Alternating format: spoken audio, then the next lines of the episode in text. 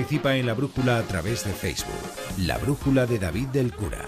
Manda un tuit a arroba brújula onda cero. Participa en la brújula a través de WhatsApp. Deja tu mensaje de voz en el número 608-962-492.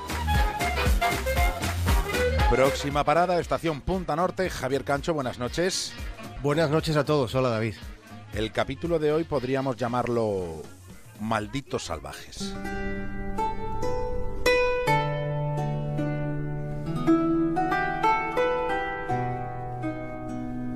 El renacimiento consistió en volver a nacer. Volver a nacer y a vivir es el viejo sueño de la humanidad para poder intentar no cometer los mismos errores. Esa aspiración imposible fue conseguida, al menos en el plano conceptual, fue lograda por los renacentistas. Por muchos motivos, el Renacimiento es uno de los periodos más lustrosos de nuestra historia. Acordémonos de Leonardo, de Miguel Ángel, de Rafael. Se tuvo en consideración la sabiduría y el arte. Se empezó a pensar en la importancia de la divulgación. Es cierto, y no lo olvidemos, es verdad que, que toda época tiene sus claroscuros pero aquel proceso hacia la edad moderna todavía desprende una fascinante luz humanística.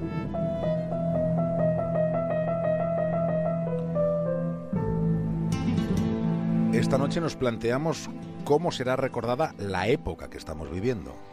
El siglo XX fue un transcurrir del tiempo entre avances significativos y retrocesos catastróficos. Fue el proceso hacia la liberación femenina en los países occidentales. Se caracterizó por gigantescos avances en medicina, en ciencia, en tecnología.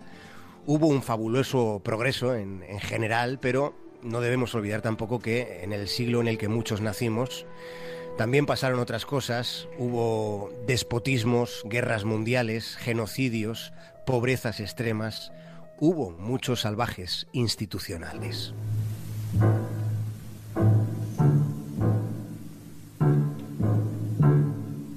Los hubo y los sigue habiendo. Últimamente hay unos cuantos. Recientemente ha sido elegido presidente, ha sido hace apenas unos meses. Se llama Rodrigo Duterte es el tipo que manda en Filipinas. Duterte dijo que si Hitler había matado a 3 millones de judíos, él podía aniquilar a 3 millones de drogadictos. En realidad, como ustedes ya habrán pensado, no fueron 3 millones de judíos. La mayoría de estimaciones cuantifica el holocausto en 6 millones de asesinatos. De momento en Filipinas, en la salvaje guerra contra el narcotráfico que ha emprendido Duterte, de momento en siete meses ya van 7.700 muertos. Este es el funesto balance todavía muy, muy provisional de una presidencia que en principio debería terminar en el 2022. Durante la campaña presidencial en mayo de 2016, el año pasado, ya dijo a los votantes que se olvidaran de las leyes de derechos humanos. Y los votantes le votaron. Le dieron su respaldo después de que en público se comprometiera a descuartizar criminales delante de todos si era necesario. Duterte no es un recién llegado, no ha cogido a su pueblo por sorpresa. Fue alcalde de la ciudad de Davao. Ya lo era en la última década del siglo pasado que perteneció al milenio anterior. Siendo el alcalde, dijo algo que fue pavoroso. Lo dijo sobre, sobre el crimen de una misionera australiana que fue violada antes de ser asesinada. Sobre aquella barbarie, Duterte dijo que era tan guapa que el alcalde debería haber sido el primero en meterla.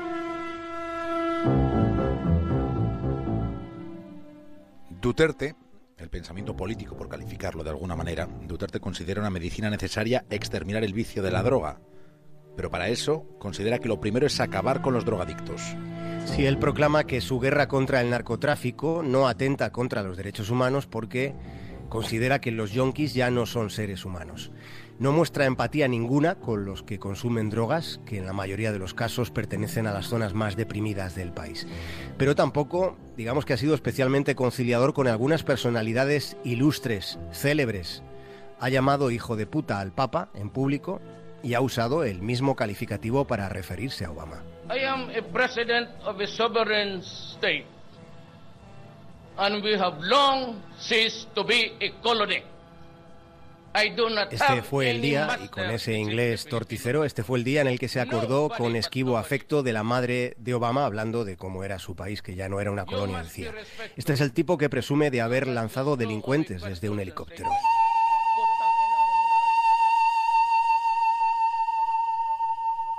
Volvamos a los datos. La guerra contra la droga en Filipinas avanza a un ritmo de mil muertos al mes. Las organizaciones de derechos humanos describen situaciones en las que hay ejecuciones sumarias, falsificación de atestados, financiación gubernamental de organizaciones paramilitares que están haciendo de matarifes, de exterminadores. Está pasando en Filipinas, está ocurriendo en estos que son nuestros días en uno de los países más influyentes del sudeste asiático.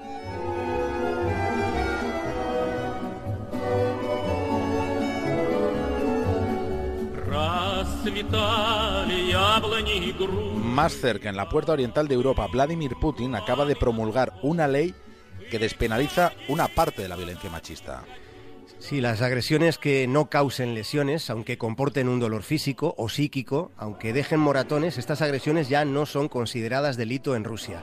El partido de Putin consideraba que la ley se entrometía demasiado en los asuntos de la familia. La Iglesia Ortodoxa aprueba la nueva ley, apoya la última decisión de Vladimir Putin.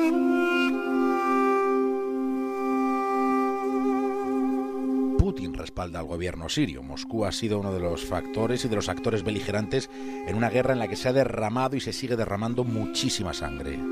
Lo que está pasando en Oriente Medio es un bochorno para la humanidad entera. Hemos visto la crueldad con la que asesina el Daesh, pero la última denuncia destapa un matadero de, personas dentro de una cárcel estatal allí en Siria. Se acusa al régimen de Bashar al-Assad, desde Amnistía Internacional, de haber ahorcado a, a 13.000 personas que en su mayoría eran civiles.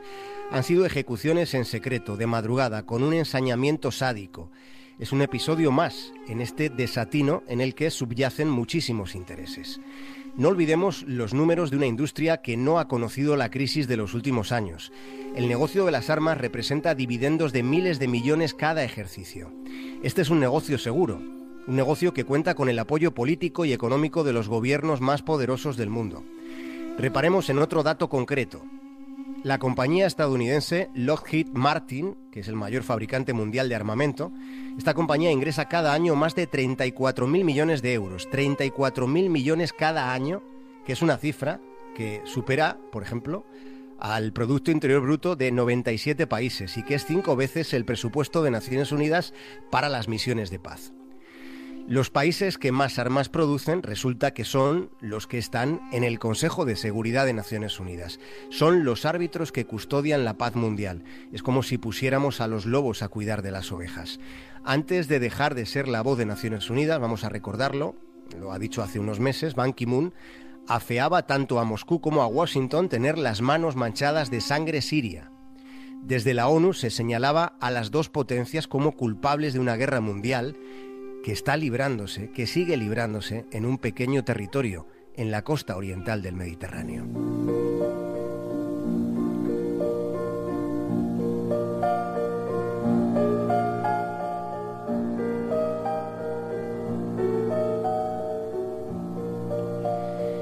Y mientras, mientras tanto, la única guerra que jamás se hizo es la guerra a la pobreza. Hay déficit de humanidad. Nunca se combatió la pobreza. Cuatro de cada diez personas carece de acceso ni siquiera a una letrina. Más de mil millones de personas subsisten con menos de un dólar al día. Más de mil millones.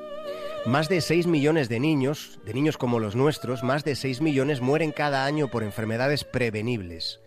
Hay 114 millones de niños que no reciben siquiera enseñanza básica hay 584 millones de mujeres que son analfabetas. Más del 50% de los africanos padecen enfermedades relacionadas con el agua, más de la mitad. Cada 30 segundos, un niño africano muere de paludismo, cada 30 segundos. Más de 800 millones de personas pasan hambre todos los días. 300 millones de niños pasan hambre cada día. Todas estas cifras son y están en los informes oficiales de Naciones Unidas.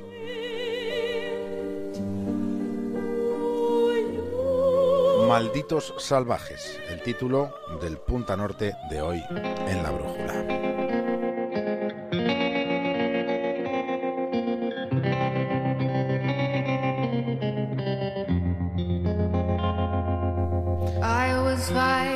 Javier Cancho, hasta mañana.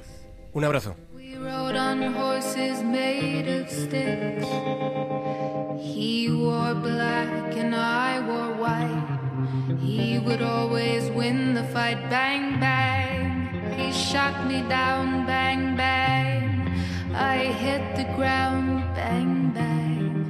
That awful sound. Bang, bang. My baby shot me Onda Cero, La Brújula, David del Cura. ¿Por qué siempre encuentro